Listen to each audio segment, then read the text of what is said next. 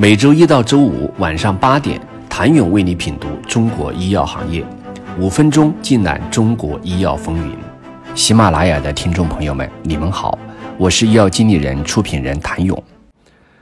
另一方面，DRG、DIP 付费改革实际运行后，医生开处方的选择也更加符合临床路径的用药方案。法博科技的调研报告显示，样本医院的血液系统用药中，抗血栓药物的费用比例和处方次数比例均在血液系统药物的百分之九十以上，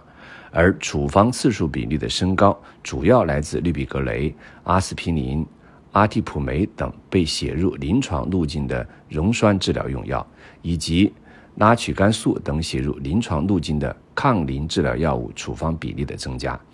由此来看，DRG 支付改革虽然不能直接降低产品的价格，但是可以通过对成本的控制来改变医生对同类品种不同品牌的处方习惯，由高价转变为低价格药品，从而推动带量采购和国家医保谈判等政策的自主执行，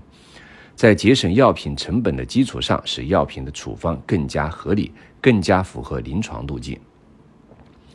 第二季 DIP 付费改革的执行中，药品价格疗效比是一大重点。第二季 DIP 付费改革的推行，主要影响院内诊疗的三个环节：治疗方案选择、厂牌的选择、剂量。这也意味着，一位临床医生的处方决定权将趋弱，专家共识、学术指南等客观因素影响越来越大。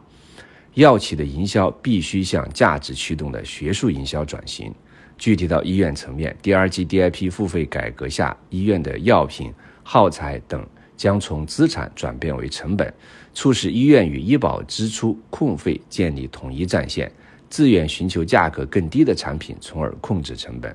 当然，医院加强成本控制，偏爱质优且价廉的药品。最直观的反馈将是国产新药的院内比例变化，例如肺癌患者最广泛使用的贝法珠单抗。和培美曲塞在二零一九年底，齐鲁制药首款国产贝法珠单抗生物类似药安可达获批上市，挂网价约为一千二百六十六元每瓶，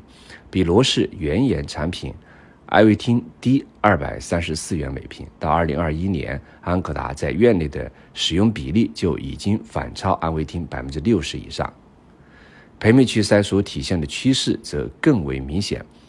法博科技数据显示，二零一九年，原研药企礼来和仿制药企四川惠宇的注射用培美曲塞二钠同时中标集采。但四川汇宇的中标产品在二零二零年和二一年处方份额均达到了百分之九十以上，且在二零二一年还在增长。也就是说，中标产品在达到销量的带量指标后，所开处方量并未下降。这更加说明 DRG、DIP 付费改革能够有效让医生自发使用价格较低的药品，配合国家集采的推行。诚如上述所言，药企的营销必须向价值驱动的学术营销转型。台前是国产替代正当时，幕后却是营销模式转变迎大考。国产与进口产品在营销模式上的真正战役才刚刚开始。这场考验对于本土药企来说并非易事，往往意味着从管理层到运营体系全面的变革，其中一环掉队极有可能导致整个体系崩塌。第二季 DIP 付费改革后的学术营销需要市场、医学、准入等部门以开放的态度互相配合，而本土药企内部不仅是架构和模式的转型，还需要文化的转型、财务体系、人力、学术支撑体系都要互相匹配。当然，随着本土药企推出越来越多的创新药产品，或许将以产品为支点，建立起具有本土化特色的学术营销模式。第二季 DIP 付费改革迎收官大考，跨国药企、传统药企、生物科技公司营销拼刺刀的时候是否到了？请明天接着收听。谢谢您的收听。想了解更多最新鲜的行业资讯、市场动态、政策分析，请扫描二维码或添加医药经理人微信公众号“医药经理人”——医药行业的新闻与资源中心。我是谭勇，明天见。